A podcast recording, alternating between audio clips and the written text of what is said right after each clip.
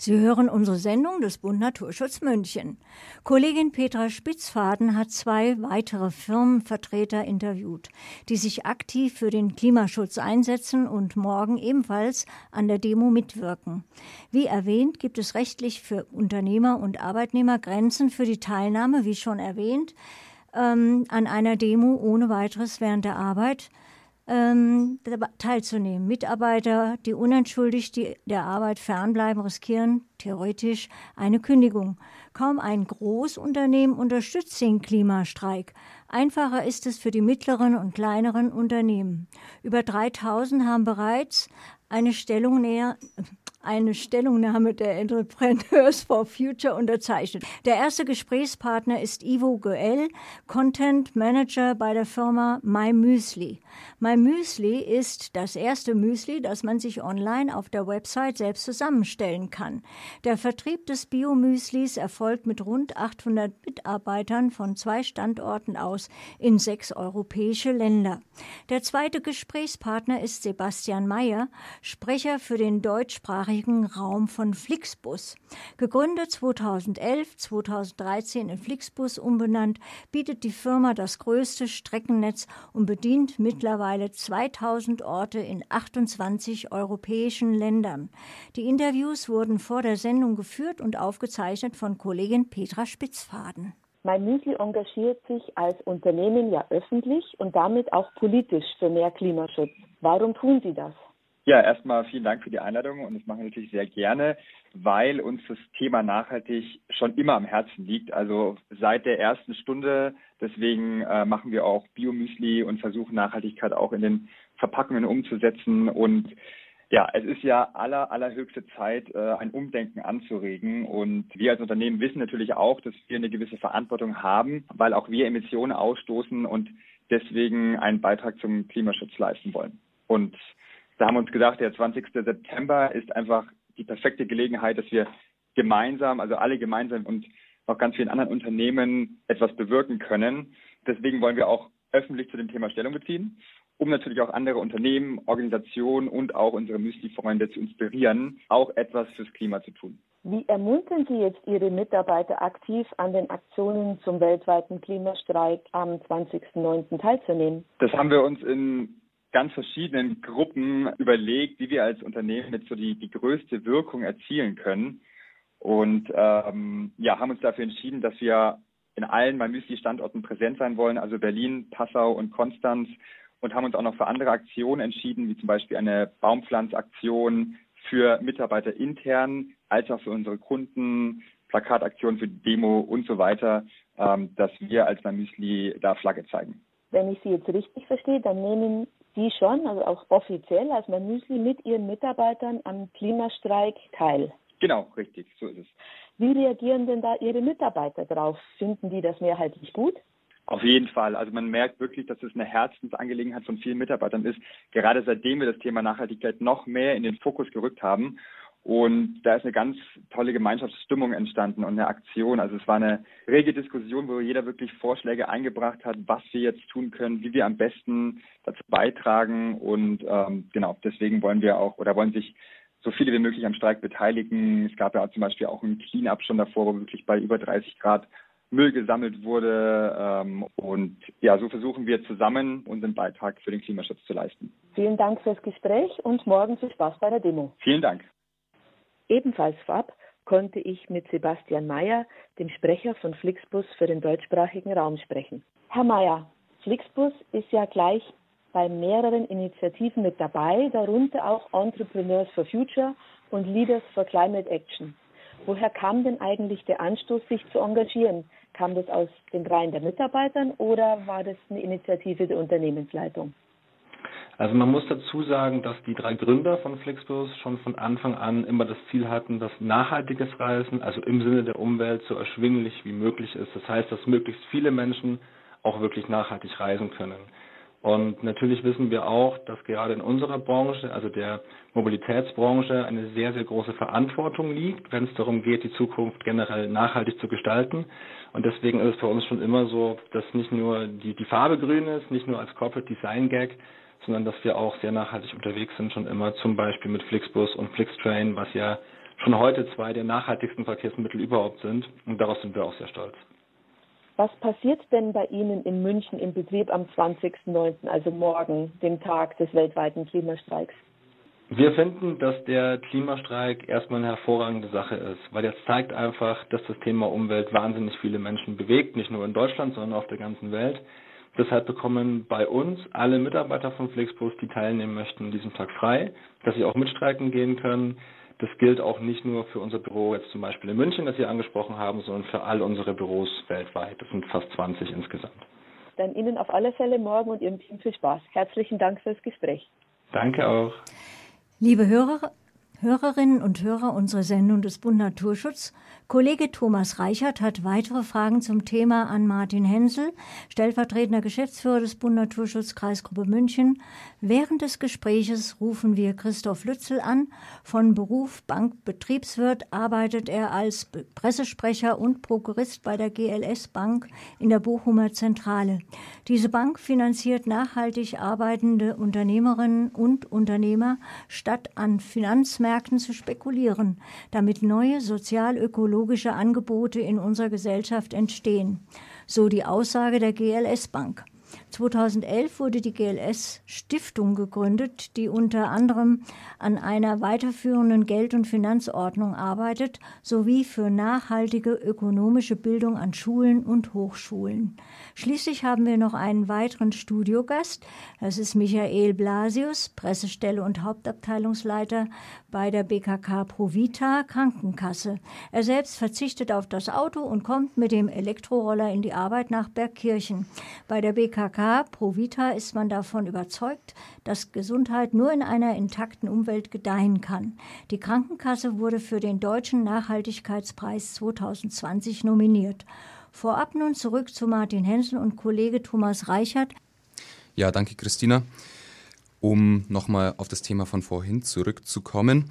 Üblicherweise wird beim Thema Klima ja über Kraftwerke gesprochen. Kohle ist ein großes Thema. Die Energiegewinnung allgemein und auch der Verkehr. Wir haben jetzt über Artenschutzmaßnahmen vorher uns unterhalten. Sind diese denn überhaupt relevant? Fallen die ins Gewicht im Vergleich zu diesen ganzen großen Brocken?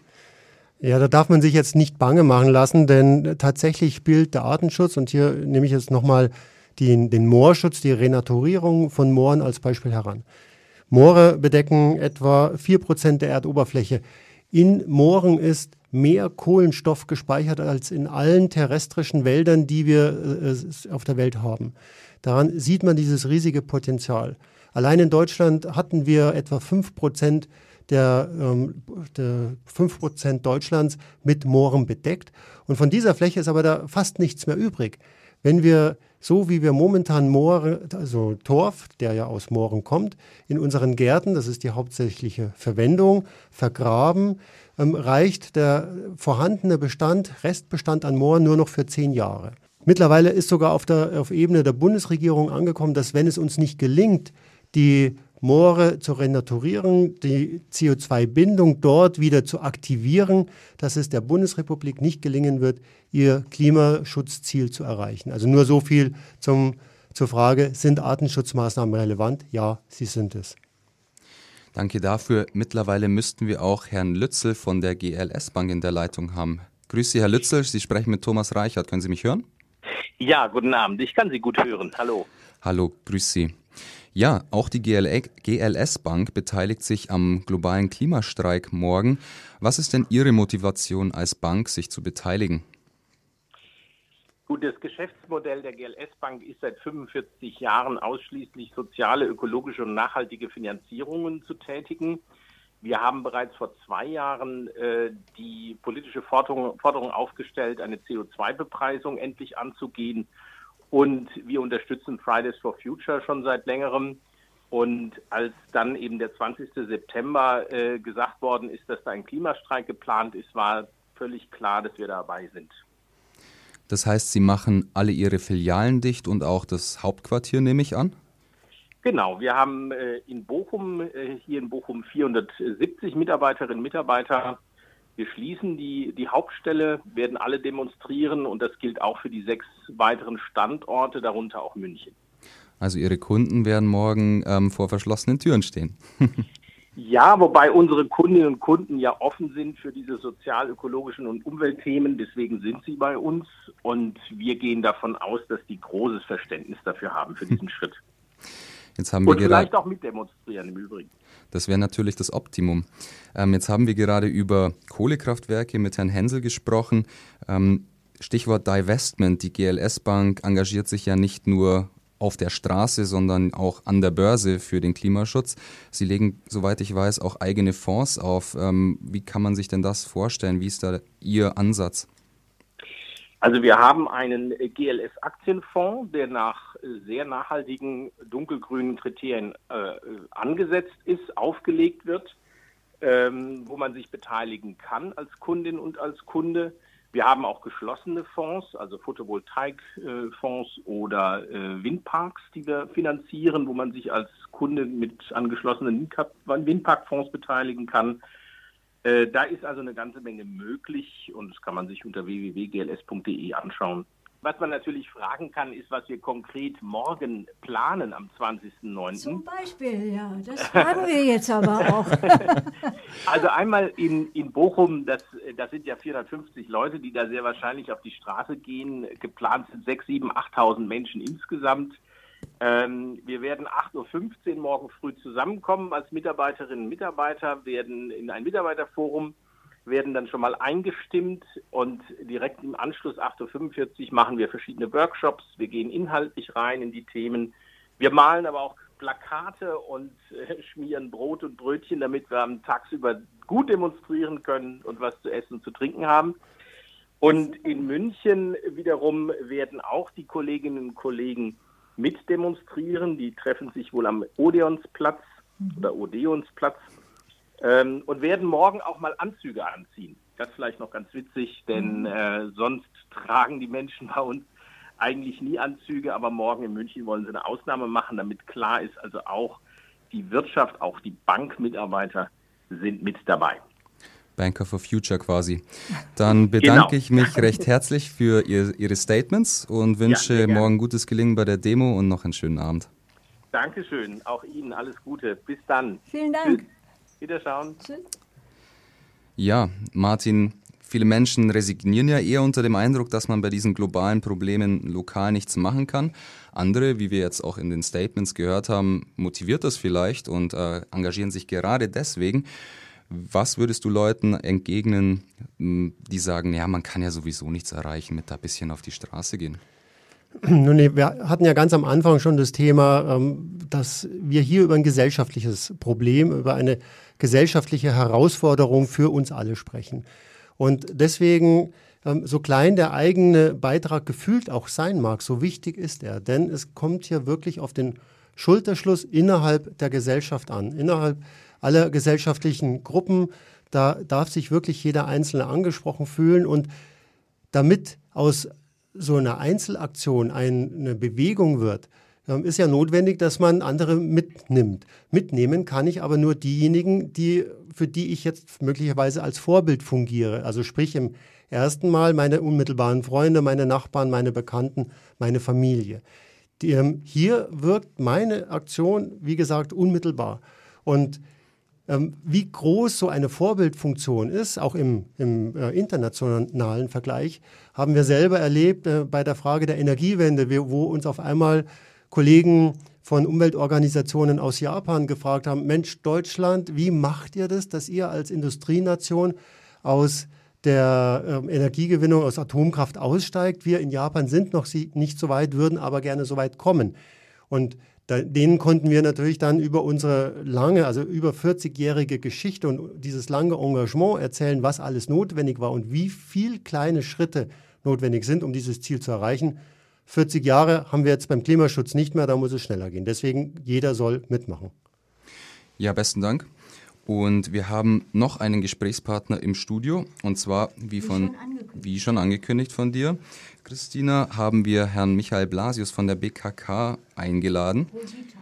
BKK Provita, richtig.